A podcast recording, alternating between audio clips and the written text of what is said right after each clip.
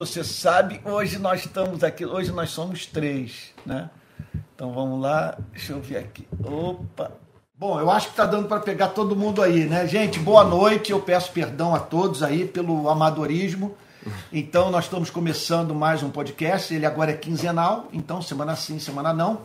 Eu tenho aqui à minha esquerda meu filho teólogo, Pedro é, e que está me ajudando no trabalho da rede de pequenas igrejas. Ele está à frente da organização do movimento no nosso país, com a ajuda também do Mateus e do Rondinelli, lá de Currais Novos, no sertão do Seridó, no Rio do Norte. E aqui à minha direita, o teólogo e, e, e, e médico, meu médico, doutor Manuel Ricardo.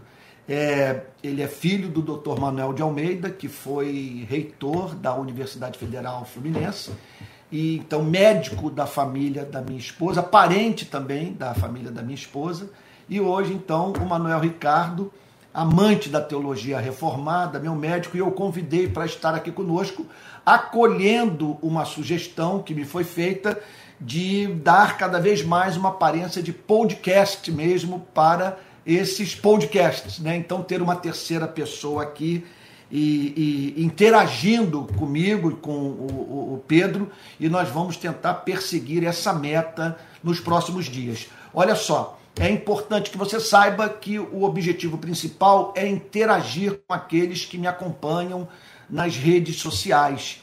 Então, e, e, e em razão desse contato, eu sei que perguntas emergem ou por coisas que eu falei, ou por coisas que outros falaram, ou por, ou em razão daquilo que foi falado a meu respeito e que muitas vezes causa confusão na cabeça de gente querida. Então, nós estamos aqui para responder a, a, qualquer pergunta que aparecer, seguindo aquele lema do Francis Schaeffer é, respostas honestas para perguntas honestas. Manuel Ricardo, boa noite. Boa noite, Antônio. Muito obrigado pelo convite. É uma verdadeira honra para mim estar aqui. É... Porque eu, eu, assisto o podcast, participo do seu canal, que Sem me edifica participa. muito, né? E o Antônio me convidou e eu fiquei uma alegria muito grande. Então, pessoal, eu estou aqui à disposição para nós conversarmos sobre medicina, sobre teologia. É. E, e eu estou muito feliz de estar aqui. É uma hora no mínimo que nós vamos ter hoje.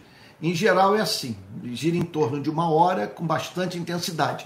Você pode enviar suas, suas perguntas pelo YouTube ou pelo nosso Telegram ou Telegram. Então, é, o, o, o link está aí, o Pedro está disponibilizando para todos, acredito, né? O link do Telegram. Você pode mandar sua mensagem por ali, ou, repito, ou pelo YouTube. Pessoal, e... quem quiser pode fazer pelo próprio chat, tá? Da transmissão. Pode fazer pergunta por aí que eu tô de olho aqui, a gente vai responder o máximo que conseguir. Isso, tem alguma questão já aí para a gente tratar, não? Temos, nós temos uma pergunta da Paula, que é membro uhum. da RPI e também muito participativo nos podcasts. Uhum. A Paula perguntou o seguinte: Gostaria que o pastor Antônio falasse sobre a doutrina da filiação eterna de Jesus Cristo? Essa é a primeira pergunta dela, ela fez duas. Depois eu leio a segunda. Filiação eterna de é, Jesus Cristo. A, a Bíblia nos ensina que Jesus Cristo, na condição de segunda pessoa da Trindade Santa, ele é o eterno Filho de Deus. Ele é Deus de Deus. Ele é causa não. Quer dizer, ele, ele, ele é a causa não causada de tudo o que foi criado. Então, é, faz parte dos, das confissões de fé protestantes, faz parte do credo apostólico, essa é a grande certeza do que nós encontramos de melhor na teologia católica e na teologia protestante. Jesus Cristo é o eterno Filho de Deus. Há ampla evidência nas Sagradas Escrituras para essa doutrina um dos textos principais, por exemplo, que, que estabelecem, que está entre aqueles que estabelecem definitivamente o ponto, é a passagem clássica do Evangelho de João, que diz assim: No princípio era o Verbo, a palavra. O Verbo estava com Deus e o Verbo era Deus. E aí no verso 14, a informação estonteante. E o Verbo se fez carne e habitou entre nós, cheio de graça e de verdade, e vimos a sua glória, glória como do unigênito do Pai. E aí então, Sim. alguma outra questão? É, a Paula tem uma segunda pergunta que está ligada a essa, mas eu acho legal é, falar também a respeito dessa primeira pergunta o seguinte, Paulo. É muito comum as pessoas ficarem é, com a ideia na cabeça de que Jesus teve um início, né? É, teve um meio e teve um fim. Mas o que a Bíblia apresenta, a gente pode observar no Antigo Testamento e no Novo, uhum. é de que havia uma relação, ou sempre existiu uma relação entre a Trindade, Pai, Filho e Espírito Santo. E que desse Deus Trino vieram todas as coisas. Então a gente pode dizer que a relação do pai com o filho, ela sempre existiu. E da relação deles, sabe, do amor entre eles, é, do companheirismo, né, do carinho, advia, é, né, vieram todos os demais sentimentos. É claro que num grau muito menor, mas a gente pode é, voltar atrás, observando as virtudes humanas, a uma virtude absoluta, algo perfeito, algo sem mácula, sem mancha, sabe? Um amor perfeito, um companheirismo perfeito, um respeito perfeito, sabe? E isso existe, segundo as Escrituras, somente hum. entre o Pai, o Filho e o Espírito Santo. Então, quando a gente vê o Senhor Jesus nascendo no primeiro século, a gente tem que entender que aquele Deus que estava lidando com os uhum. profetas, aquele que a Bíblia chama de Jeová, aquele que apareceu em forma de anjo, uhum. sabe? Esse é Cristo. E o que acontece no Novo Testamento é que ele desce dos céus. Uhum. E ele se encontra na barriga de Maria, nasce, vive uma vida humana, sabe, sem cometer pecado, é, vive a vida que nós deveríamos ter vivido segundo a, a prescrição do mandamento de Deus, o qual nós não conseguimos cumprir. Então ele cumpre, ele arrisca, ele é encontrado inocente perante a lei, mas ainda assim ele paga pelos nossos pecados, porque era necessário que alguém pagasse o preço pelo nosso pecado, e ele fez. É, e, essa, e essa é a medida do amor de Deus. Para a gente ter uma ideia do que Deus sente por nós, basta nós avaliarmos o que o Pai sente pelo Filho. Então, o Pai, sendo assim, é, nos deu o seu bem mais precioso. É muito importante que guardemos o que Martin Lloyd Jones declara. Nunca nos esqueçamos que tudo que os homens fizeram com o Filho de Deus foi feito com o amado do Pai. Por isso que o apóstolo Paulo declara em Romanos 8 que Deus prova o seu próprio amor para conosco pelo fato de Cristo ter morrido por nós, sendo nós ainda pecadores. O Pai deu o amado Filho para a nossa redenção. E nisso consiste a felicidade do Pai, do Filho e do Espírito Santo. É essa mútua é, é, é, contemplação da beleza. Então, a felicidade do Pai consiste em contemplar as perfeições do Filho Felicidade do filho consiste em divisar as perfeições do Pai. Por isso que os teólogos dizem que Deus é bem-aventurança eterna em si mesmo, em razão dessa infinita capacidade de se deliciar no amor e, e essa é, beleza infinita da qual as três pessoas da Trindade é, é, é, são portadoras, tá bom? Então, isso, eu estou aqui hoje com o, o doutor Manuel Ricardo. Olha, vocês estão vendo essa imagem estática, sabe, um do lado do outro, não é porque a gente não tenha senso estético, não. Nós sabemos que a formação poderia ser muito melhor do que essa, é que falta recursos para nós termos material de última geração. Eu espero que ainda esse ano eu possa trabalhar com duas, três câmeras ok? Com microfones aqui nessa mesa, de modo que todo mundo possa participar, com cortes e tal, com, com bom enquadramento e tal. Mas por enquanto é isso que nós temos. É um iPhone 14, pelo menos é o melhor celular do mercado, tá bom? E muito desejo de edificar a Igreja de Cristo. Mas eu tenho conversado com o Manuel Ricardo. Manuel Ricardo é amante da teologia reformada e é médico. Manuel Ricardo, então, ele tem um consultório aqui em Icaraí, em Niterói. Ele é responsável hoje pelo setor de emergência, na é verdade, estou dizendo, do, né? hospital do Hospital Universitário Antônio Pedro, muito conhecido aqui em Niterói, professor universitário e tal. Então, é, eu olho para ele, eu me lembro de uma figura da história do cristianismo que todos vocês que me acompanham sabem que eu amo profundamente, que é o médico, teólogo, pregador Martin Lloyd Jones, que foi pastor da capela de Westminster, no centro de Londres, na região, no bairro de Westminster, de 1940 até 1968. Então, o autor da, da série de pregações sobre Efésios e Romanos, um mundo de livro é, que surgiu das suas pregações e que eu, olha, olha, definiram tanto o meu pensamento teológico que quando eu falo eu já não sei mais se o que eu estou falando é meu ou é plágio dele, tá bom? Então, é, é, Manuel Ricardo, é a, a, então o Martin Lloyd Jones falava muito sobre relação da medicina com o trabalho pastoral, com o próprio cristianismo. Então, eu, eu, uma pergunta que eu gostaria de fazer, com base em pregações do Martin Lloyd Jones, nas quais ele, ele, ele tratou do trabalho do pastor no seu gabinete como algo análogo à anamnese feita pelo médico ali no seu consultório. Né? Então eu gostaria de saber o seguinte: como que um bom médico é, trata aquele paciente que entra no seu consultório com algum problema? O que você considera assim os princípios elementares de uma excelente anamnese? E que aplicações você faria é, desses princípios na nossa na vida cristã? Ótimo, excelente pergunta, Aham. Antônio é o que acontece. É, falando agora só da medicina, a medicina é uma ciência peculiar, como a uhum. teologia também. Uhum. Né? E a gente tem um ponto de encontro aí. Porque a medicina, ela não é apenas uma ciência que se aprende no livro. Uhum. A medicina, além de uma ciência, é uma arte. Então você ter um ser humano na sua frente, em que você vai atendê-lo e você tem que, através das palavras dele, ter um diagnóstico correto, modéstia à parte, é uma coisa que eu gosto de fazer em medicina, é diagnóstico, correto da patologia dele.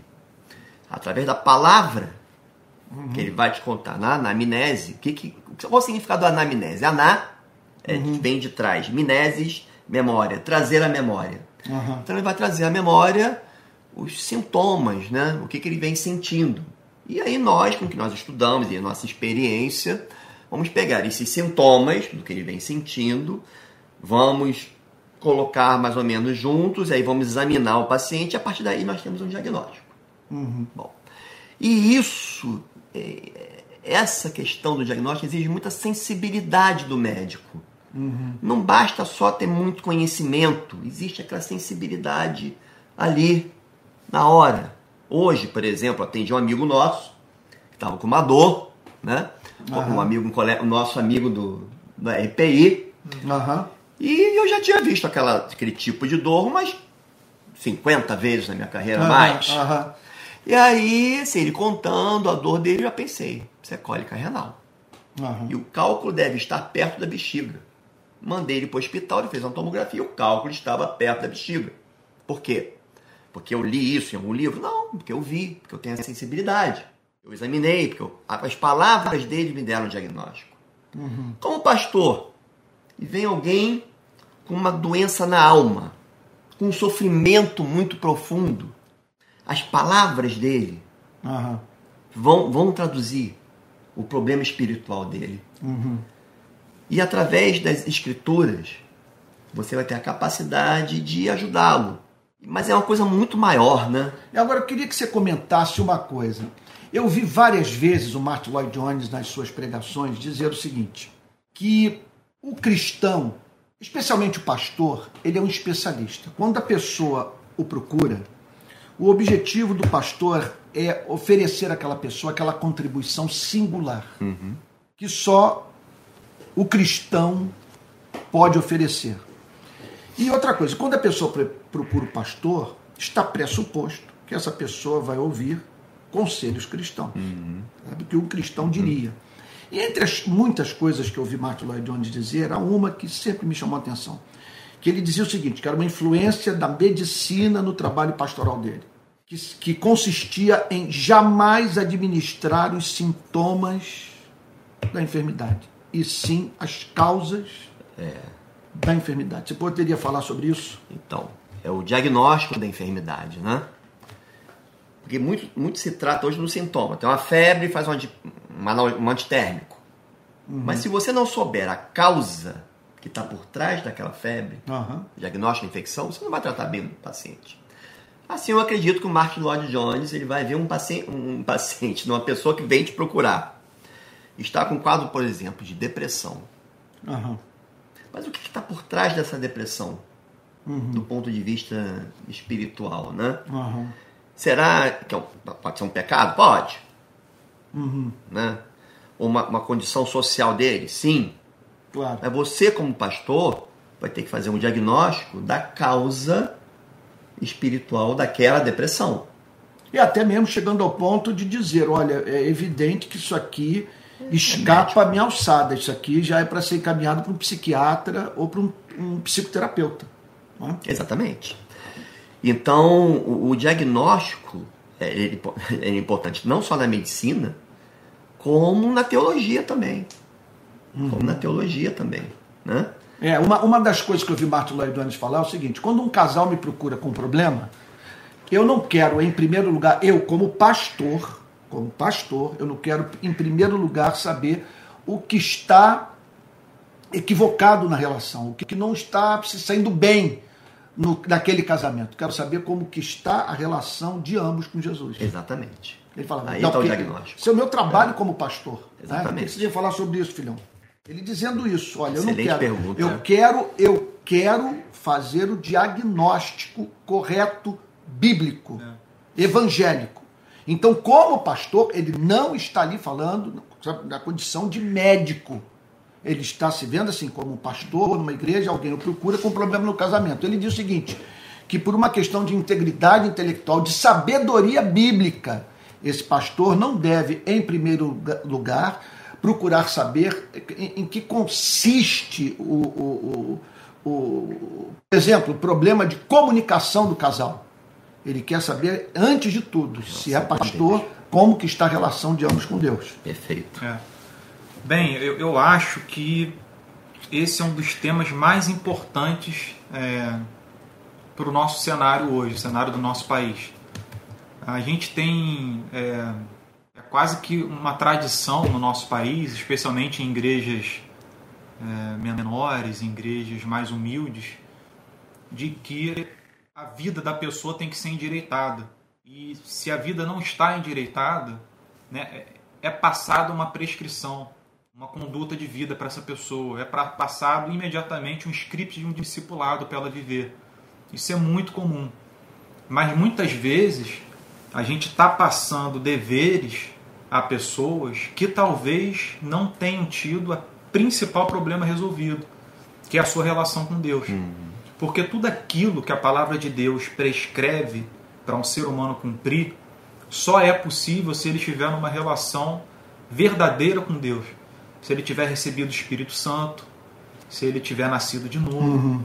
se ele for habitação do Espírito Santo, tiver recebido o poder da parte de Deus para cumprir os mandamentos de Deus. Então acontece muito da gente esquecer de fato de que o mais importante, como o Senhor Jesus lembrou os discípulos, é alguém nascer de novo. Foi o que ele disse para Nicodemos, no capítulo 3 do Evangelho de João. Ele disse: "O que importa é vocês nascerem de novo", sabe? Uhum. Então, o nosso país, a gente vê isso com muita, muita é, facilidade. Né? A pessoa, às vezes, ela chega na igreja e já é passado para ela a forma, o formato da vida cristã para ela seguir. Uhum. Sabe? O A, B. É aquela que história. aquela, durante a semana. É a história daquela relação de Cristo com a samaritana. Né?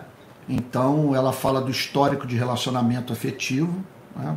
série de casamentos uhum. feitos e desfeitos e tal. E aí Jesus olha para ela e diz: Quem beber desta água, como se ela estivesse apontando para os homens com os quais ela havia se relacionado. Voltará a ter sede, mas quem beber da água que eu lhe der, nunca mais terá sede de novo, pelo contrário, a água que eu lhe der será nele uma fonte a jorrar para a vida eterna. Jesus ali fez uma boa anamnese. Jesus foi para a causa, ele não administrou os sintomas. A preocupação maior de Jesus não era com os o, o, o, o, que, veja só, com, a, com os sintomas da, do, do, dos conflitos conjugais daquela mulher.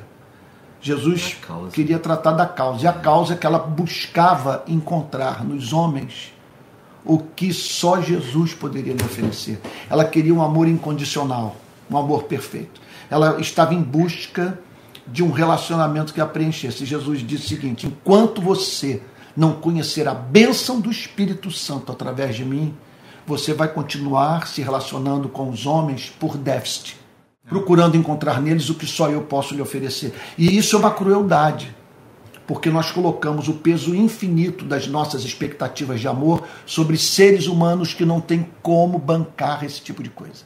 É uma crueldade. Eu acho que você ia falar alguma coisa. É, eu, tenho, eu tenho uma coisa muito interessante que eu estava lembrando aqui. A tua pergunta foi muito boa em relação a uma analogia entre o trabalho médico e o trabalho pastoral. Uhum. Mas existe uma, uma, o contrário. Como a teologia atua na minha medicina. Uhum. É, e ela ressignificou tudo. As escrituras ressignificaram toda a minha medicina, uhum. a forma que eu olho o mundo e as pessoas. Né? Eu uma vez estava no hospital, e você vê no hospital público uma miséria muito grande, né? Assim, Uma realidade muito dura, né? uma senhora com câncer de mama, cheia de metástase, uhum. que ela veio para mim e perguntou: Doutor, eu vou morrer? Desesperada. E nós sabíamos que aquela paciente tinha uma chance muito pequena de sair do hospital, viva, pela doença dela, né? E aí você vê um médico cristão, né? Bem numa. Eu cheguei para ela assim: você vai morrer, como eu vou, como todos aqui vão morrer. Mas a senhora sabe que para o cristão não termina aqui. O que vem depois é muito melhor. Uhum. Né? Porque morrer é lucro e viver é Cristo. Ela era uma pessoa que estava longe, afastada do Evangelho. Uma lágrima escorre. Doutor, que alívio o senhor falar isso. Ah, que coisa bonita. Que bonito. E vou falar uma coisa. Ela ficou tão bem emocionalmente uhum. que ela teve alta e ainda viveu mais uns dois meses junto com a família dela, na casa dela. Ah, que coisa. E um quadro então, dramático. Dramático. Né? Metástase no corpo então, todo. Então, esse livro, ele torna uhum. a medicina que eu exerço mais real. A lente que eu uso para olhar para o mundo e para a medicina é muito mais real, né? Sem dúvida. Pedro, tem alguma pergunta aí? Alguém viu alguma questão para ser tratada pelo... Tem, eu ainda não, não, terminei, a gente ainda não, não respondeu a segunda pergunta da, da Paula, Paula né? A Paula perguntou em segundo lugar a seguinte coisa, a respeito de Provérbios capítulo 8, aquele capítulo conhecido. É, é da sabedoria. Isso, ela perguntou o seguinte: qual a compreensão que você teria desse capítulo, quando a Bíblia fala que desde a eternidade a sabedoria foi ungida e ela foi gerada quando nada tinha sido feito, nem o princípio do pó do mundo. Aí ela pergunta: a sabedoria era Deus ou estava com Deus ou nenhuma dessas coisas? Não, esse texto eu, eu, eu tenho como um texto cristológico. Sabe? Agora, é claro que você não pode jamais. Isso é um princípio de interpretação protestante. Me parece muito racional. Que é o seguinte: jamais você fazer uma interpretação bíblica que contraria a própria Bíblia. Que faça com que uma passagem se torne inimiga de outra Uhum. Sabe? que De modo, portanto, a você não apenas. Veja só, não é afirmar uma antinomia, mas afirmar uma contradição. A Bíblia não é um livro de contradição, a Bíblia está repleta de antinomias, verdades do ponto de vista da razão, não necessariamente contraditórias, mas é, verdades que os seres humanos não conseguem harmonizar. A principal delas, por exemplo, é, é, é, um dos principais, é, anti, uma das principais antinomias do Antigo e do Novo Testamento é a soberania divina e a responsabilidade humana. Uhum. As duas estão claramente nas Sagradas Escrituras. Sabe? Claramente. Contudo, como harmonizar a soberania divina com a responsabilidade humana. Nós queremos seres responsáveis, nós queremos que os nossos atos sejam nossos e nós queremos viver no universo onde o acaso não tem vez, onde os átomos batem continência para Deus. E a Bíblia diz que ele é soberano e nós somos responsáveis. Contudo, nós não conseguimos harmonizar ambas as verdades. Agora, uma contradição é, é de impossível solução. É alguma coisa é, que não será resolvida nem na eternidade. Porque se trata, portanto, de algo de impossível, vamos assim dizer, harmonização intelectual. Então é uma contradição nós pegarmos é, Provérbios capítulo 8, identificarmos ali a pessoa de Cristo e ao mesmo tempo chegarmos à conclusão do livro de, com base em Provérbios capítulo 8, que Jesus Cristo foi criado pelo Pai. Que Jesus Cristo não é coeterno com o Pai, o que vai de encontro a todas as confissões de fé, ao credo apostólico e o que a Bíblia ensina, o que nós acabamos de ler no Evangelho de João. No princípio era o Verbo, o Verbo estava com Deus e o Verbo era Deus. Então, e é, e, então a Bíblia nos apresenta Jesus Cristo como eterno e amado Filho do Pai, objeto do seu amor, do seu prazer, da sua alegria. Aliás, eu ousaria dizer o seguinte: que é dessa relação infinitamente feliz que o universo é criado, porque o universo flui desse amor que quer se reproduzir, que quer se manifestar, sabe, e, e que culmina nessa filha que surge e que agora é chamada para participar da festa de amor da Trindade Santa, que é a igreja. Agora o pai tem um casal, uma filha que não é eterna, mas é amada com amor é, perfeito, eterno, amor eletivo pelo pai. É. Alguma questão aí? Natal, o que eu poderia dizer também com relação à segunda pergunta é o seguinte: é muito comum na Bíblia você encontrar é, virtudes sendo, sendo personificadas, uhum. sabe? Então você vai ver, por exemplo, Deus é, ou Cristo ou Espírito Santo sendo chamado de a justiça, a verdade, o amor, sabe? E essa personificação, como a gente vê no capítulo 8 de Provérbios, ela está dizendo claramente, sabe, que é, Cristo ele é o tesouro de toda a sabedoria e que fora dele não existe nada parecido. E que todo tipo de sabedoria, de conhecimento que tem é, algum tipo de proveito para a alma, para a eternidade, uhum. para o ser humano, tem que vir de Jesus. Uhum. Então esse capítulo está deixando muito claro de que é, o amor do pai pelo filho é tão grande que através de sua sabedoria ele usa o filho em sua sabedoria também para criar todo o universo. E tudo é sustentado pelo filho, como diz o livro de Colossenses. É, então, tudo foi feito por ele, por meio dele, para ele. É muito. Né? Sem ele, nada do que foi feito se fez. As suas duas perguntas foram muito boas, Paulo. Dá para falar longamente. É. Tem também uma pergunta breve da Soli Januzzi, que também sempre participando.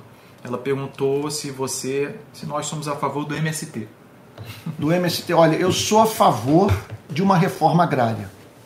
Olha, se eu convidar qualquer pessoa que esteja me acompanhando nessa noite a fazer uma viagem comigo pelos, pelo, pelo sertão do Nordeste, percorrendo todos os estados nordestinos, você vai anelar com todas as forças do seu ser por uma reforma agrária.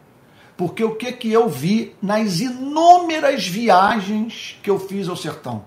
Eu vi o seguinte: extensões imensas a perder de vista de terra sem nenhum cultivo, nenhum uso do solo. Você não vê uma bananeira, você não vê um pé de laranja. Impressionante, tudo cercado. Aí você chega ali e pergunta: mas quem é o dono disso aqui? É o político? É o, o, o coronel ou filho do coronel? Terras, portanto, que não cumprem a sua função social é mais do que evidente que tem que haver uma reforma agrária, porque nós temos muita terra improdutiva na mão de incompetentes, de gente que não trabalhou para possuir essas terras, num país de fome, num país de miséria, num país de desemprego e com um mar de gente querendo trabalhar. E brasileiros que, se receberem um tratamento, um, um investimento técnico, vão fazer simplesmente o, o, o sertão florescer, tal como pode, pode ser observado em Israel lá com os kibbutz e aquelas áreas desérticas que hoje se transformaram em verdadeiros pomares. Então, é claro, eu não sou a favor, jamais serei a favor de ocupação de terra produtiva, uhum. Que está gerando riqueza para o nosso país, que está ah, fazendo com que o pão chegue à nossa mesa. Agora, terra improdutiva, me perdoe dizer, nas mãos de vagabundos, isso é inaceitável inaceitável e nós deveríamos estar ao lado de todos aqueles que sonham com uma reforma agrária é, justa no nosso país. Tá bom? Olha, a gente tem duas perguntas para o nosso querido convidado de hoje, Manuel Ricardo. A Jordânia perguntou o seguinte: Doutor, como dar esperança em Cristo para um paciente e não ser acusado de intolerância religiosa? É, esse é um tema muito delicado, né? É, é lógico que nós temos que respeitar todas as crenças, todas as religiões, assim. Você não vê na, na escritura Jesus, por exemplo, desrespeitando a uhum. crença de ninguém. Uhum. Agora, é, o dar a esperança à pessoa em Cristo e ela querendo ouvir o Evangelho. Né? E nós chamamos isso de vocação especial, né? Uhum. É, não irá gerar intolerância religiosa de forma nenhuma. A mensagem do Evangelho, a mensagem de Jesus, é uma mensagem que conforta o coração. Na verdade, falar, Antônio, como você diz, que a minha sanidade mental hoje é mantida pelo Evangelho. Então, uma pessoa hoje que está à beira da morte, está no leito de morte, está numa uma doença muito grave, uhum. você ouvir de Jesus, saber que isso aqui é passageiro, que o que uhum dar uma esperança escatológica para essa pessoa, que o que vem vai ser muito melhor, que desta própria vida ele, a nossa paz vem dele, é a nossa própria sabedoria vem Isso. dele, uhum. a aplicação de todo conhecimento. Isso gera uma esperança, um conforto muito grande assim para a pessoa. Mas é lógico. Eu jamais, eh, jamais impor, fiz né? isso. Eu, eu, eu, imponho isso. Não, né? não pode. É assim, a pessoa tem que dar uma abertura. O Espírito Santo ele nos ajuda dando uma uma oportunidade para pregar o evangelho para essa pessoa, né? Uhum. Isso traz muito conforto, isso faz a diferença na medicina. Porque você tendo esse conhecimento e a oportunidade de falar de Jesus para alguém, uhum. isso é uma coisa Não, e, e, há evidência, né? e há evidência empírica, Manuel Ricardo. Eu já vi matéria de jornal dando conta de que quando o paciente tem fé, ele ora, ele ele se sai melhor. Sim. Não? Nesses quadros assim de, de, de, CTI, sabe, de situações assim que o paciente está lidando com dores excruciantes. Nós vemos sabe, isso. Se vê diante né, de, de quadros, humanamente falando, sem solução, né? Você vê isso. O exemplo que eu te dei aqui, uhum. daquela paciente que estava, ela estava com uma sentença de morte. Conseguiu, conseguiu ficar ainda dois meses com a sua família e tendo voltado a a ler a Bíblia, com a um nível de paz, né? Com um nível de paz, com alguma qualidade, entendeu?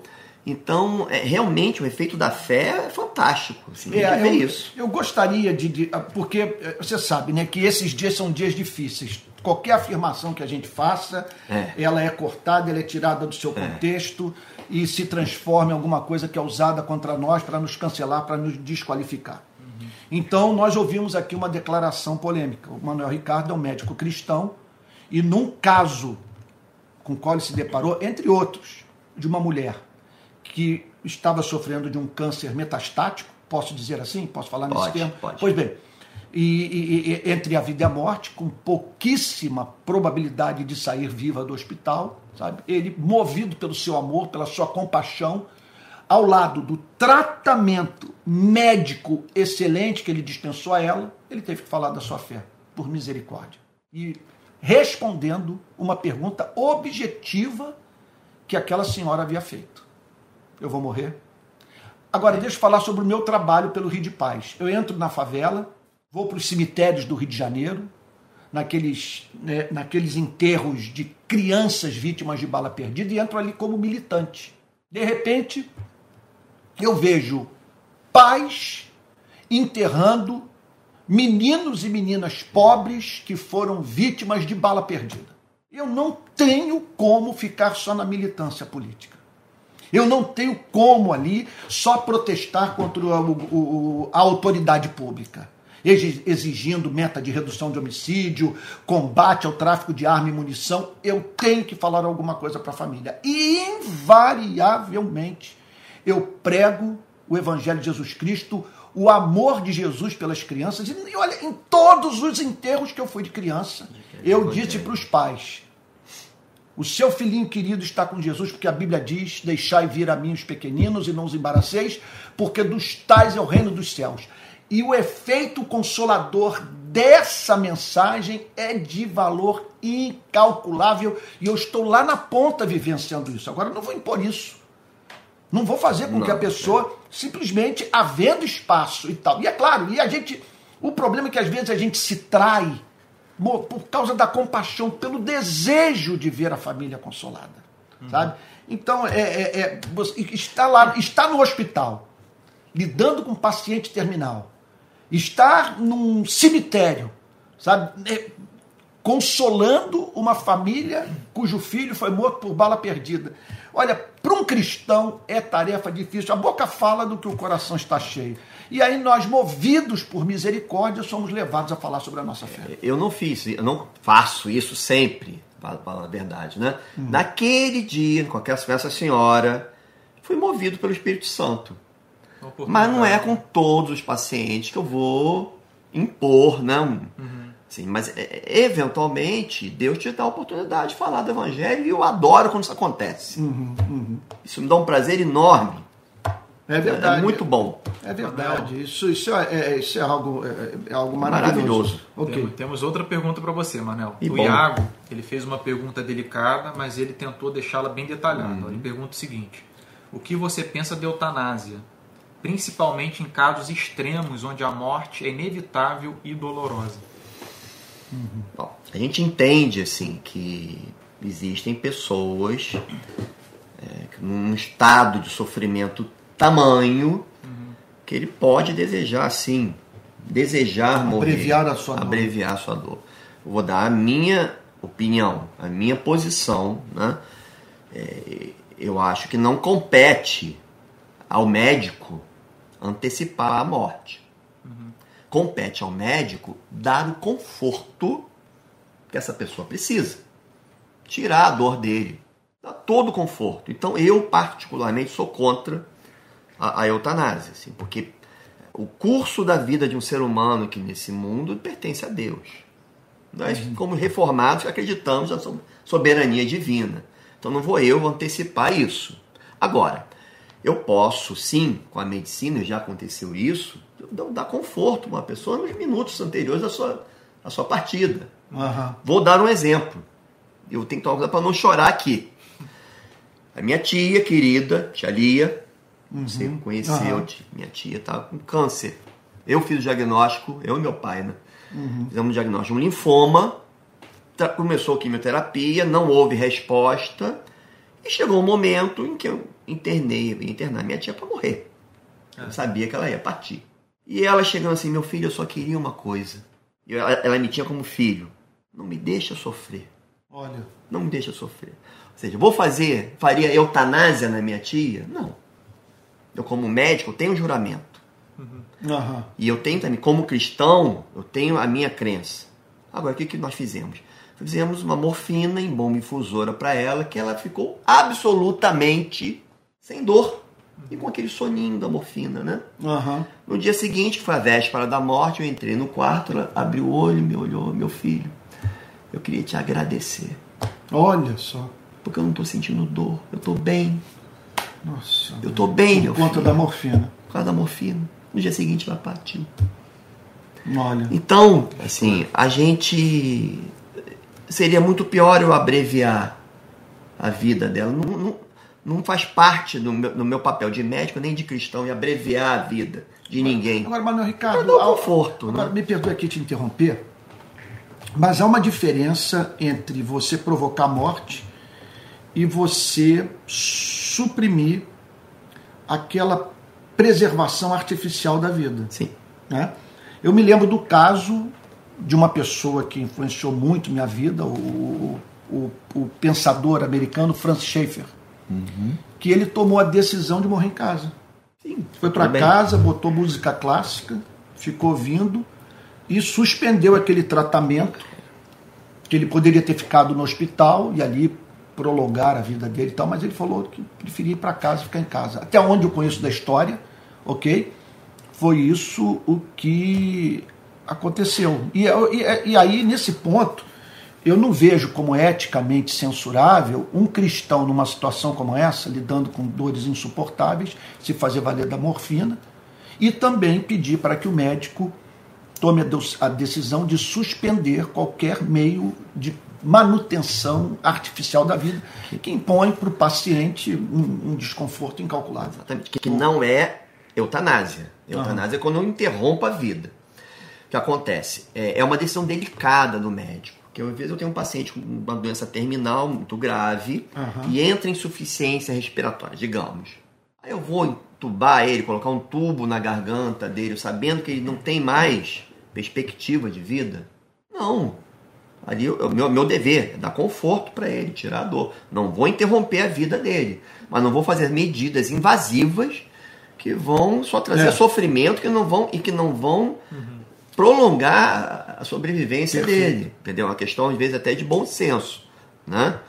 Mas eu preciso dar o conforto. Uhum. Sabe que cuidados paliativos, o cuidado de fim de vida é um negócio muito difícil em medicina. Uhum. Muito difícil para nós seres humanos, que nós não fomos criados para morrer. É fato. Né? Fato. É. Mas todos vamos morrer. Todos, Antônio. Eu, você, todo mundo está assistindo aqui. Se Jesus não voltar. Exceto antes, se fizermos parte da, da, da, da, geração do arrebatamento. Se, Jesus né? não voltar antes, né? Eu tô aqui, ó. Tô aqui então, aguardando. É. Quando a morte chegar, diz o apóstolo Paulo, né? Que o nosso corpo será revestido pela vida e aí nós vamos dar uma banana para a morte, debochar da cara dela e, e, subir. É assim. Agora, se eu estou diante de um ser humano que está nessa situação, eu não vou conferir, conceder sofrimento para ele. Eu vou conceder alívio. E isso faz parte do cristianismo também. Então, quer dizer, você, né? você vê como cristão, assim, a, é, a defesa do conceito morte com dignidade. Sim. O paciente optar, por exemplo, em vez de ter manter artificialmente sua vida num, num CTI para casa. Sim, se, se a patologia A família dele... chegou, todo mundo chegou e disse, não, eu prefiro ir para casa, quero morrer dentro de casa, com os meus, ouvindo música e tal, sabe? Se não houver mais cura para a doença dele, for uma doença já sem, já em, fase terminal, tudo bem. Agora, é uma questão médica se eu tenho um paciente com uma doença curável. Uhum. Aí eu preciso conversar com esse paciente. Dizer para ele que, que é uma que, possibilidade. Do ponto de vista ético, eu não posso deixar de tratá-lo. Uhum. A não ser que ele tenha algum documento. Você só não pode obrigá-lo Eu não posso obrigá-lo a submeter o tratamento. Entendeu? É. São então, questões muito difíceis. É fronteiriço é, isso, né? Eu me, lembro, é, eu me lembro de uma vez eu ter lido um livro, está até aqui na minha biblioteca aqui atrás, um livro de um ganhador de, do prêmio Nobel de literatura, Czesław Milos. Ele escreveu uma obra intitulada A Mente Cativa, que ele fala sobre a vida nos países marxistas e stalinistas da cortina de ferro. E ele dizendo o seguinte, que ali eles lidavam com questões éticas tão graves, nações, por exemplo, que vivenciaram duas ocupações, a ocupação nazista e a ocupação stalinista. Ele diz o seguinte: os problemas éticos que nós enfrentaram, que nós enfrentávamos, eram de tal, eram de tal magnitude que quando nós ouvimos americanos que não passaram pelo que nós passamos, falando sobre ética, para nós é, o discurso soa a infantil. Uhum. E nisso nós cristãos temos que tomar muito cuidado, porque a gente tem mania de ver tudo em termos de preto e branco. E de você, portanto, partir de um valor moral que você julga que tem aplicabilidade a todas as situações da vida. Só que a vida é altissimamente complexa. E há situações, eu, eu vou dizer, quando eu saí do púlpito em 2007 e fui para a rua, eu me deparei com questões éticas. Veja só, que eu jamais havia formulado em minha vida. E me vi defendendo pontos de vista morais que jamais um dia eu pensei ser capaz de defender. Sabe? Isso é muito fácil. É, é, eu, eu vi muito isso nas eleições de 2018. O pregador falar sobre algo, mas a partir da sua experiência de gabinete para púlpito, púlpito para o gabinete. Quando você está vivendo o ministério pastoral, usando a linguagem aqui da rua, na pista, uhum. na rua, na favela, no cemitério, em contato com policiais, com movimentos sociais, com parentes de vítima, com políticos. Quando você está levando o cristianismo para dentro do parlamento, para as esferas de poder executivo, quando você, portanto, procura levar os valores cristãos para a sociedade a fim de salvá-la, ou de oferecer a salvação em Cristo no seu sentido mais amplo possível, você se depara com questões, olha, eu vou lhe dizer, enlouquecedoras de você cair de joelhos e dizer: Senhor, preciso desesperadamente da sabedoria de Salomão, porque isso aqui excede a minha capacidade de compreensão. Sabe? A gente tem a pergunta do Adriano, que mudou um pouco o nosso tema uhum. É, com a pergunta dele. Ele diz o seguinte: fale um pouco sobre o real ofício pastoral, hoje sendo muito restrito a gabinete e também muito centralizado no pastor. Aí ele disse que é o fim do diaconato em muitas comunidades, por exemplo. Olha, isso aí é uma pergunta, meu Deus do céu. Vocês sabem que eu não sou uma pessoa com bom poder de síntese, né? Então, meu Deus, como responder? Isso aí, é, isso aí é tema de livro. É uma pergunta atual. Excelente. É uma, é uma pergunta excelente. Porque muito centralizada as coisas no pastoreio. É, pois é, muita coisa centralizada. O que eu vou dizer é o seguinte: a resposta que eu tenho para dar é a resposta de um homem de 60 anos que gastou 40 deles dentro da igreja, 35 dos quais como pastor, sendo que os outros cinco exercendo função pastoral como líder de juventude. Então, o, o que eu vi é, me convenceu do fato de que esse modelo que está aí nas igrejas históricas é um modelo tendente a crises, uhum. a, a, a, ao inexorável colapso das relações dentro dessas instituições religiosas evangélicas. Porque, olha, vamos pegar aqui o, é, é muito exemplo que eu poderia dar. Vamos pegar aqui o Manuel, o Dr. Manuel Ricardo, meu médico. Ele tem comigo uma relação que ele não tem e não pode ter com seus demais pacientes, porque eu frequento a casa dele, ele frequenta a minha casa. Acontece que, além de ser o meu médico, ele é primo da minha esposa, ele é parente do meu filho de sangue. Então há uma relação entre nós, uhum. familiar, é antigo. O pai dele foi companheiro de turma do meu sogro. Então ele vem aqui, eu vou lá. Então é aniversário, jantares e almoços e tal, essa coisa toda. Agora você imagina ele ter isso ou seus pacientes esperarem isso da parte dele com todos os pacientes.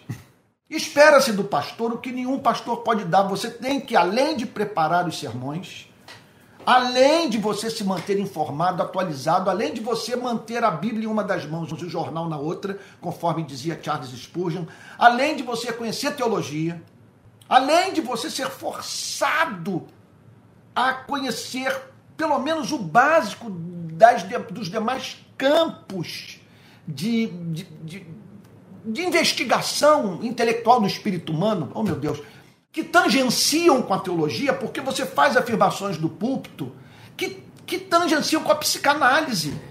Com, com, com, outras ciências. E muitas vezes você pode fazer afirmações absolutamente estapafúrdias. O que demanda, portanto, do pastor que ele tenha um conhecimento básico dessas disciplinas, desses campos de conhecimento afins. Esse homem tem que ter vida de oração. Ele tem que preparar um, dois, três sermões por dia. Hoje, eu, por exemplo, eu prego cinco sermões no meio da semana, cinco sermões de segunda a sexta e dois sermões no domingo. Que eu posso te dizer que é pedreira.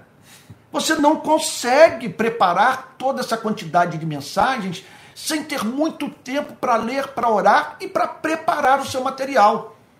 Aí então exige exige-se desse homem que ele seja o administrador da igreja.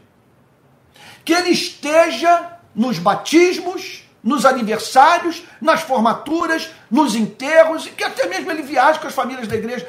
E uma coisa que é impressionante é que se ele não estiver nos, nos, nos maus momentos, ele está queimado. Ele pode pregar como um anjo no domingo, mas estará lidando com bancos com o coração ferido, porque ele não esteve ao lado da família sofrida no seu pior momento. Mas isso envolve também a ausência dele nos melhores momentos da vida dele. Se ele não vai na formatura, por exemplo, o filho de um casal lá qualquer se formou em medicina.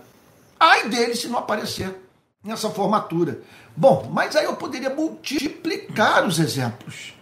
Sabe, da impessoalidade da igreja. Olha, muita coisa a ser falada sobre isso. Eu acredito que esse modelo aí é o modelo que Deus usa, pessoas têm se convertido. Eu não sou contra, não vou fazer campanha para que esse modelo seja desconstruído, para que pessoas não frequentem essas igrejas. Agora, isso aí tem que ser objeto de reforma. Isso não funciona na prática. Quer ver outro ponto? O salário do pastor. É evidente que os pastores não têm autonomia. Olha o que, que houve em 2018, dois terços da igreja dizendo que era que o, que o candidato de Jesus era o candidato da extrema direita. Ai do pastor que se levantou contra isso. O que eu passei desse país de 2018 para cá é brincadeira. Então não, é, não, não é fácil. É, é, então, e outra coisa, às vezes o pastor, por insegurança, ele incorpora tudo isso. Então a igreja fica como, como uma, uma instituição de um ministério só. E esse pastor, portanto, ele centraliza tudo. Aí é claro que você vai vê-lo em depressão. Inclusive, Manuel Ricardo está tratando desse tema, né? É, eu fiz um trabalho, Antônio, eu fiz uma pesquisa agora lá no mestrado. Eu faço um mestrado de, em teologia. Eu tive que fazer um projeto de pesquisa. Eu fiz um, um projeto pequeno, mas considerável, sobre depressão entre pastores uhum. evangélicos me assustei com o resultado, que o, a, a, incidência de depressão entre os pastores é crescente, inclusive o aumento da taxa de suicídio entre pastores. Por quê? Porque não aguenta pressão. Uhum. Vou ver as causas. Não só porque depressão é um tabu na igreja, né? Uhum. Tem muitas questões aí. Mas esgotamento físico, emocional, é, lógico que o pastor, é, o legalismo, né? Então o pastor tinha alguma queda, algum problema, a igreja caía de pancada em cima dele. Uhum. Problemas financeiros, ou seja, muitas das vezes o pastor ficava é, cansado, assim, porque não só tinha que exercer a atividade pastoral dele, como ainda tinha que arranjar outro emprego para conseguir sobreviver. Não, um bico, né? então, né? eu vi, não só no Brasil, mas no mundo, Vários pastores, inclusive alguns deles queridos e piedosos na igreja, estavam se suicidando. Isso é, é uma coisa que a gente tem que refletir do modelo da igreja. Uhum. Sabe? Não é à toa que lá em Atos a gente vê diáconos sendo instituídos, né? E, e um trabalho né? dessa forma, assim, porque não dá para o pastor abraçar tudo. Não tem como. Não tem condição. É né? importante o Manuel Ricardo mencionar Atos né? e mencionar a palavra, porque é comum a gente observar nas epístolas, e especialmente em Atos, como ele mencionou, a, a descentralização por parte dos Sim. apóstolos. Você não vê Paulo, Pedro, João, ninguém centralizando as coisas sobre si. Você vê eles falando muito de serviço, sabe? É a coisa centralizada em Cristo. E de Cristo a gente serve, de, de, a partir de Cristo a gente ama, a partir de Cristo a gente tem comunhão. Mas a gente não vê ele centralizando nada sobre ser humano algum, sempre descentralizando. E isso é importante, porque no nosso país a gente observa extremos opostos. A gente observa igrejas que crescem muito é, em número de jovens, onde o foco é o serviço. E você não tem essa centralização no pastor, só que o púlpito é vazio. E você tem o extremo oposto. Igrejas com poucas pessoas, onde não se fala do serviço, mas é tudo centralizado no pastor. Olha, o equilíbrio ele é muito importante. É, nessa eu, matéria. eu, eu é, isso é, é, é, um assunto vasto, meu Deus do céu. Eu, ultimamente, eu estou muito, assim, eu, eu, eu, eu tenho pensado muito na, no trabalho do pastor, do pregador, a partir da minha experiência. Porque eu vivi no protestantismo brasileiro o que me levou a ver aquilo que só a experiência me propiciou enxergar. Então, eu descobri, por exemplo, que nem todos os pregadores foram vocacionados por Deus para exercer aquela função de pastor de uma igreja local. Uhum. Ou de nem todo pastor de igreja local ter recebido o chamado para cumprir algumas das tarefas que a igreja exige que sejam cumpridas pelo pastor. Outro ponto também que o chamado muitas vezes ele sofre alterações de percurso. Eu jamais pensei quando entrei no ministério sagrado que o meu ministério ganharia a direção que ganhou, especialmente depois de 2007, quando eu comecei o Rio de Paz. De repente eu me pego deixando de me comunicar com o mundo evangélico e mesmo assim alcançando é, uma fração diminuta da igreja. E a partir do Rio de Paz eu me vejo falando com o país, com o mundo, alcançando literalmente bilhões de pessoas. Então eu me vejo com porta, diante de portas abertas nos meios de comunicação, nas universidades, nos movimentos sociais, podendo falar de Cristo para pessoas que é, não mantinham até então é, contato com a igreja. Como que eu vou negar um chamado como esse? De repente, de repente eu me percebo, portanto, como alguém a quem Deus não estava chamando mais para ser o pastor titular de uma igreja local nos moldes do protestantismo histórico. Que Deus estava me chamando para um ministério de pregação associado ao ativismo. Então eu não consigo é, deixar de falar de Jesus, deixar de falar de Cristo, mas eu entendo perfeitamente que a, depois de 35 anos de dedicação ao trabalho pastoral, que Deus me chamou para, para nessa fase final da minha vida, como disse um amigo meu, eu sou um homem com mais passado do que futuro, né? Então eu dou uma outra direção para o meu ministério. Estou em absoluta paz de consciência. Continuo servindo a igreja, continuo pregando o evangelho, que é minha vocação número um, mas eu cheguei à conclusão que se tornou incompatível eu ser pastor titular de uma igreja presbiteriana e exercer as atividades que eu exerço no nosso país. E, portanto, eu tomei a decisão de deixar de ser pastor titular, embora não não tivesse sido a minha intenção largar a igreja, deixar de servir a igreja, de fazer parte do, do, do seu quadro pastoral. Mas isso aí é uma outra história que não convém sobre ela falar. E agora ficou muito evidente para mim que nesse cenário de polarização, é, é, meu Deus do céu, é muita, é muita coisa para ser dita. Porque aconteceu o seguinte: quando eu comecei a fazer essas denúncias todas, observe que eu estava dentro do circuito das igrejas, pregando em todas as denominações, com exceção da Igreja Universal. Então pregava para os congregacionais, para os metodistas, para os presbiterianos, para os batistas, falando nos principais congressos desse país, grandes concentrações com 5 mil, sei lá quantas mil pessoas, falando em programa de televisão tal, dando entrevista para jornais evangélicos e tal. Aí de repente eu começo a fazer essas denúncias. É impressionante. Impressionante como que houve uma blindagem ao meu ministério e o, o algoritmo trabalhou para isso porque foi uma blindagem tão bem feita que começaram a associar o meu nome a comunismo, começaram a associar o meu nome a, de, a um determinado partido político, alguns políticos profissionais, como se eu estivesse trabalhando para eles. E, e, e, impedindo o meu acesso a setores da igreja que se parassem para me ouvir e passassem a acolher as minhas críticas, a situação de alguns pregadores no nosso país se tornaria muitíssimo difícil. Porque eu insisto no ponto: todo pastor que se calou nesses dias de associação do nome santo de Jesus a um projeto de poder político, que vira um escândalo que isso causou. Os, os, os, os irmãos na fé que abandonaram a igreja, os milhões de brasileiros que se escandalizaram.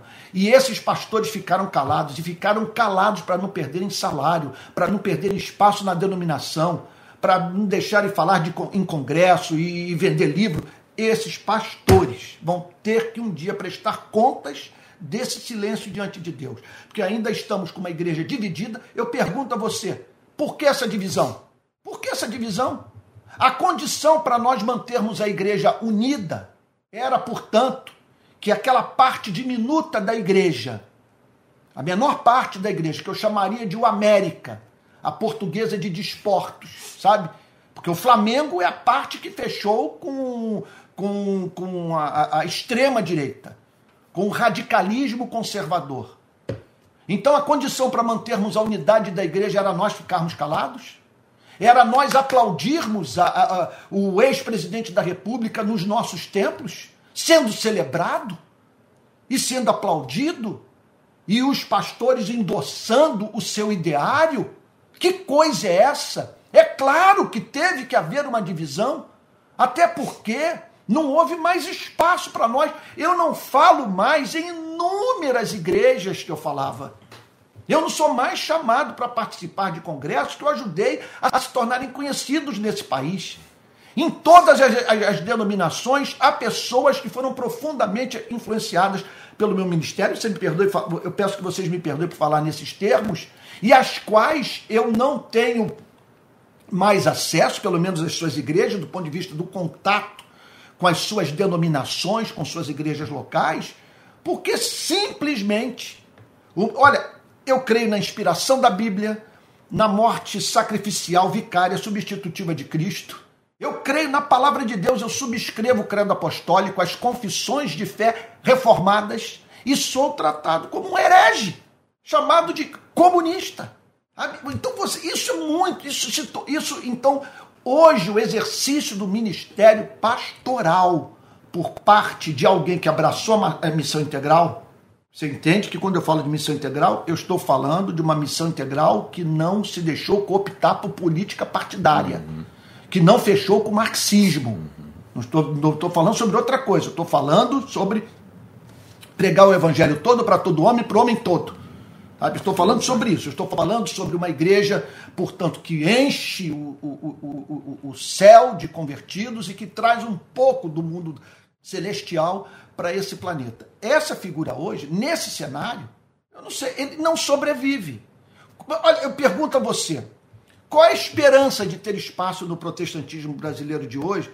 Um pastor que denuncia a superlotação do sistema prisional, que ataca a concentração de riqueza, que combate a desigualdade social, que declara que esse país precisa de uma reforma agrária, que, que exige um Estado que ampare o necessitado, que forneça acesso à educação pública de qualidade, a hospitais decentes, que não deixe ninguém passar fome. Não tem espaço simplesmente para esse pregador. Sabe? E, e, e para ele, portanto, ser tido como crente, ele tem, ele, ele tem que tratar das questões morais sobre as quais a igreja mais fala, mas nos termos em que essa igreja aborda essas questões, muitas vezes da forma mais mal educada que se possa conceber. Onde já você, você já viu alguém se converter por ter sido chamado de esquerdopata? Você já viu isso? Porque quando nós falamos em missões em países islâmicos, nós a, a, nossa pregação fala sobre a importância do tato, do cuidado, de não escandalizarmos o muçulmano. Eu acho isso excelente. Agora, por que nós não temos esse tato com aquela parte da sociedade brasileira que não fechou com o radicalismo de direita? Sabe? Então, aí você esteja, talvez você esteja falando, mas e os erros que os cristãos de esquerda é, é, cometeram? Olha, entenda uma coisa: é, é, o, o ponto central é que a grande massa que entristeceu o Espírito Santo e, e, e, e, dividiu a igreja do nosso país é aquela que fechou com esse poder. Que no primeiro turno das eleições a presidente da República de 2018 votou, quer dizer, que na, naquele, no primeiro turno, 73% do povo evangélico votou no ex-presidente da República. Mas não votou, veja só, votou com os pastores engajados em campanha.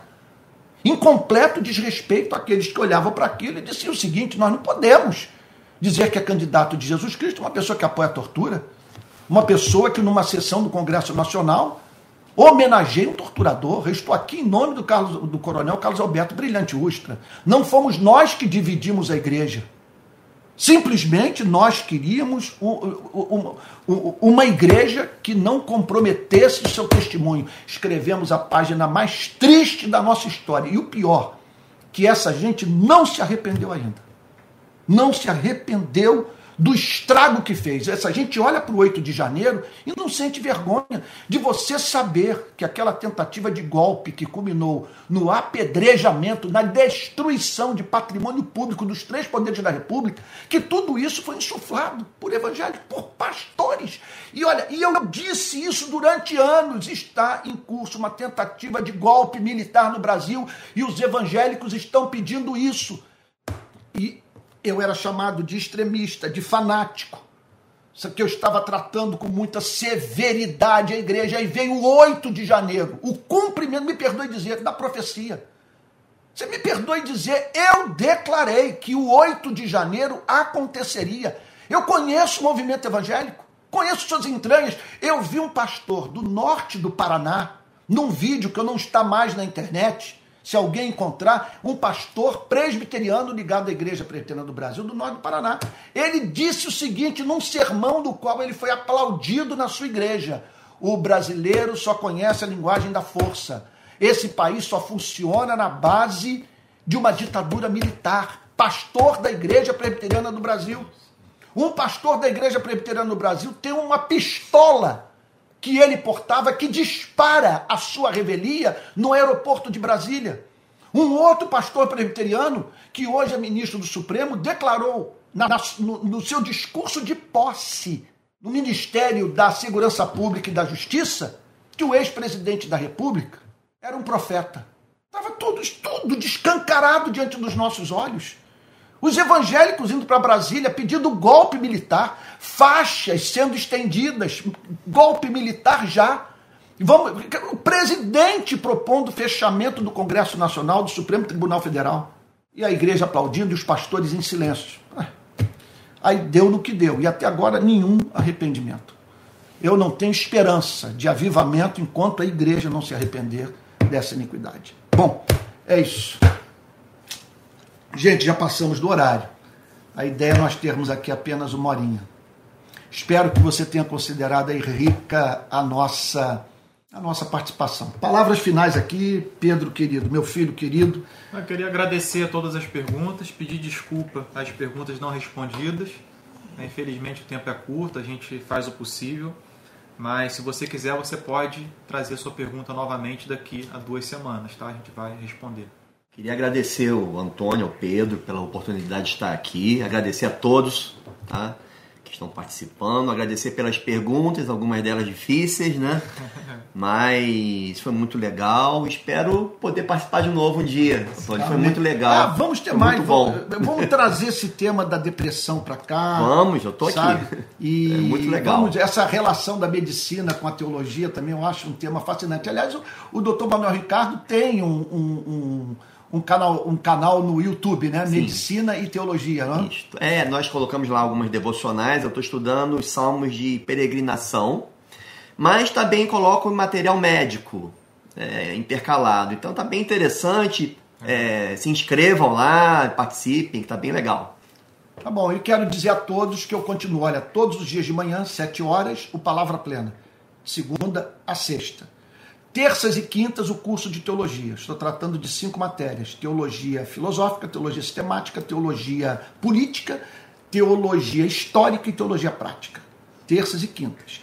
Fora as mensagens que vão aparecendo, que eu vou postando tá por aí de acordo com a ah, que bom. Não perca uma. Muito obrigado. É, nós estamos estudando o livro do profeta Jeremias. Sensacional. Todos os dias de manhã.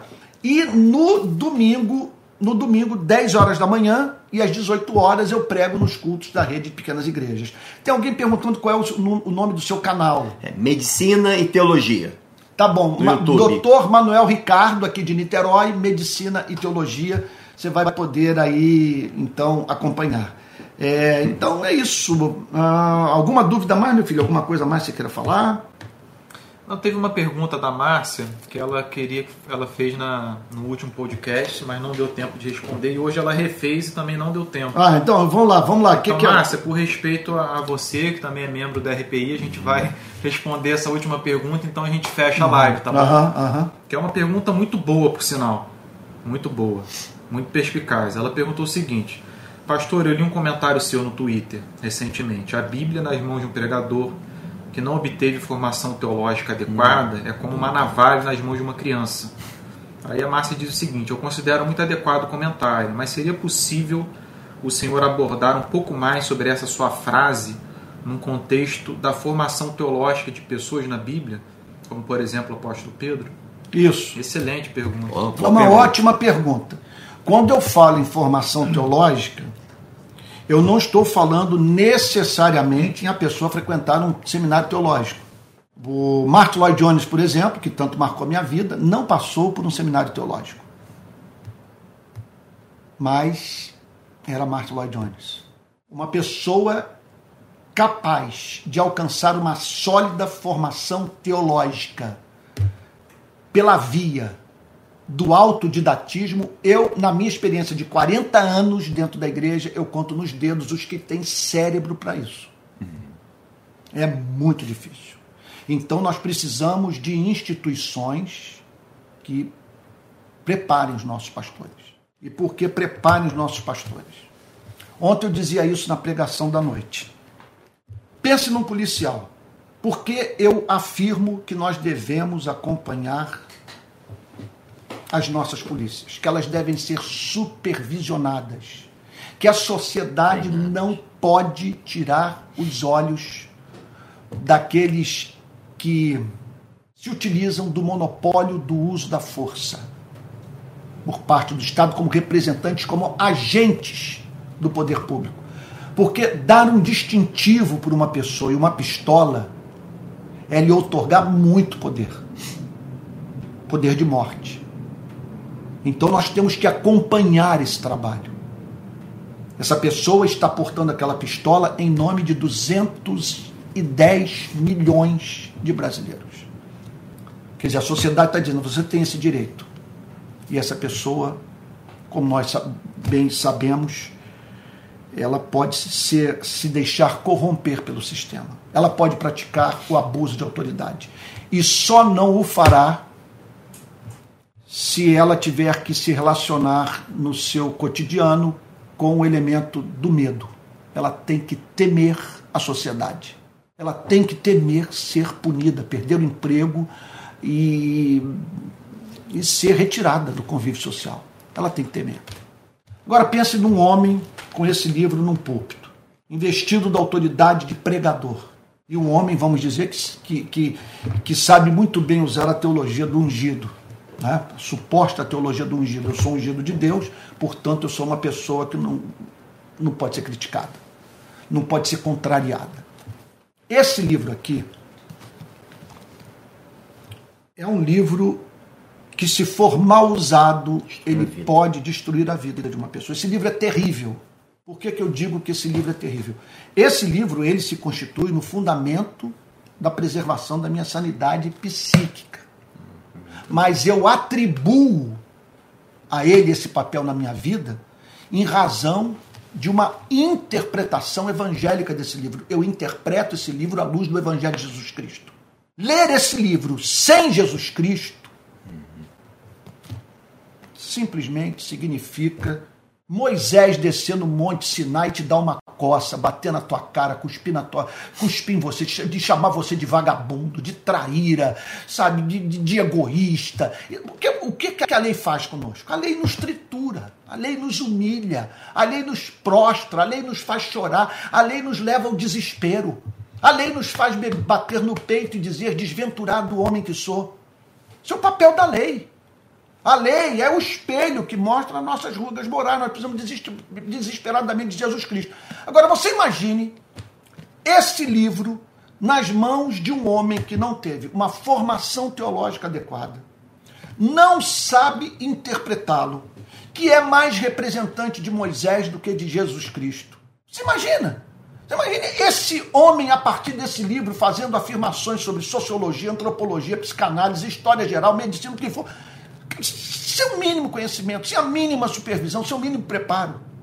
Ele pode usar esse livro para destruir a vida de famílias inteiras. Então ele precisa saber interpretar. É um livro que foi escrito é, numa, em gerações muito distantes da nossa. Ele, é, o cânon é encerrado por volta do século IV depois de Cristo. A, redação do Novo Testamento ela se encerra por volta do ano 70 da era cristã, segundo a pesquisa mais moderna é, sobre a, a formação do cânon do Novo Testamento. Quer dizer, os autores mais modernos declaram que o Novo Testamento foi totalmente escrito antes do ano 70 da era cristã. O antigo em hebraico, o novo em grego. E esse homem, portanto, está diante da incumbência de interpretar um livro escrito em hebraico, em grego, na língua portuguesa, tendo que, do púlpito, ajudar os membros da igreja a entenderem como que os destinatários originais desse, desses 66 livros ouviram essa mensagem quando ela foi anunciada, porque a Bíblia não foi escrita para você e para mim prioritariamente. Ela foi escrita para os seus destinatários originais. Uhum.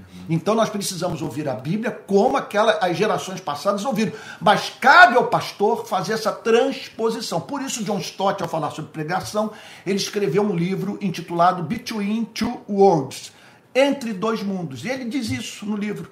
Por que esse título? Porque o pastor está entre dois mundos. Entre o mundo do primeiro século e, e, e, e do seu século. Então ele cabe, ele tem que voltar no passado e ler a Bíblia de acordo com o modo de interpretação feito pelos cristãos do primeiro século e fazer uma aplicação para homens e mulheres, pensando aqui em nós, do século 21. Nem tudo. Sabe? Então, isso não é tarefa para qualquer um. Você imagine, portanto, olha, olha só, vou dar um exemplo. Eu poderia dar vários. Vários. Você imagine um homem que procura esse pastor no gabinete dizendo o seguinte: Eu tive um caso extraconjugal. Você imagine esse homem, por falta de preparo, por falta de supervisão, e muitas vezes a igreja coloca o um menino no púlpito, coloca no púlpito uma pessoa pelo simples fato dela falar bem, e olha, e não são poucos os casos que alcançam cargos de projeção na igreja pessoas que têm dinheiro. Estão lá porque são ricas. Então é uma forma de amarrar os ricos na igreja. É dando cargos para eles, botando os ricos para ensinarem. Você imagina esse homem virar-se para esse, esse membro da igreja que o procurou, dizendo que acabou de sair, sei lá com quem, com a secretária, e exigir dele que ele volte para casa e conte tudo para a mulher dele, que sofre de depressão, com histórico de ideação suicida. Eu já soube de casos de congressos em que os pastores estimularam os membros da igreja a fazer esse tipo de confissão. E muitas vezes na frente de todo mundo. Expulsa da igreja. Hein? Então, uma coisa, uma loucura. Pois é, isso é uma loucura. Você expulsar demônio de quem está precisando de tratamento psiquiátrico. Você pegar textos do Antigo Testamento e os interpretar como se eles fossem aplicáveis para o aqui e agora das nossas vidas. Partes inteiras do Antigo Testamento prescreveram com a vinda de Cristo, não tem mais aplicabilidade em nossas vidas. Quer dizer, de uma certa forma, sim. É claro que você pode pegar ali os princípios de atuação de Deus na história e dizer o seguinte: olha, Deus atuou assim daquela maneira em conformidade à sua natureza santa, e isso tem tais e tais implicações para os nossos dias. Agora, você pegar as guerras santas de Israel e usar tudo isso como justificativa para a igreja estar envolvida com um projeto de formação de uma cultura é, militarista, armamentista. Isso é uma iniquidade. Olhe para que os pastores estão pregando nas nossas igrejas. Eu digo, eu insisto, esse livro nas mãos de alguém que não teve uma formação, que não se converteu, não é cheio do Espírito Santo, não teve um preparo teológico adequado, é uma navalha. Uma navalha nas mãos de uma criança. Está ali brincando, ela vai se ferir, vai ferir todo mundo. Você pegue, por exemplo, um pastor que declare que o pecado contra o Espírito Santo, sei lá, é num culto você imaginar uma, alguma cena obscena com o próprio Cristo, pecou contra o Espírito Santo. Você vê essas bizarrices, vem na cabeça de todos nós quando estamos é, é, é, reunidos. Como alguém já disse, eu não posso proibir que os pássaros sobrevoem a minha cabeça, mas eu posso proibir que eles façam ninhos. E aí o pastor vai e diz que essa pessoa pecou contra o Espírito Santo, que não há mais esperança para ela. O que, que, é isso, gente? E eu poderia multiplicar os exemplos de, igreja, de pastores de igrejas nas quais não há transparência Os pastores, eles, eles, eles, se comportam como, como donos daquele negócio. Eu, por exemplo, fui pastor da Igreja Presbiteriana da Barra durante 35 anos. Eu não deixei aquela igreja como herança para os meus filhos. Simplesmente depois de 35 anos, eu hoje não, não, não, não, tenho mais convívio com ela e esse ano eu deixo de ser mantido por ela integralmente. Não vou receber mais um centavo dessa igreja após 35 anos. Eu não sou dono dela. Eu não tenho esse direito de posse de transformá-la num negócio da minha família. Mas o que acontece é 3 por 4 no nosso país. Bom, gente, é, é complicado. É, é muita conversa. É isso. Eu vejo assim que os pastores hoje colocam significado num texto que o autor nunca intencionou fazer. Coloca um significado no texto que nunca existiu. É claro. Nunca existiu. E é por isso que eu acho importante que todos estudem teologia. O Antônio está dando curso aqui. Né? Uhum. E é importante estudar como interpretar esse livro.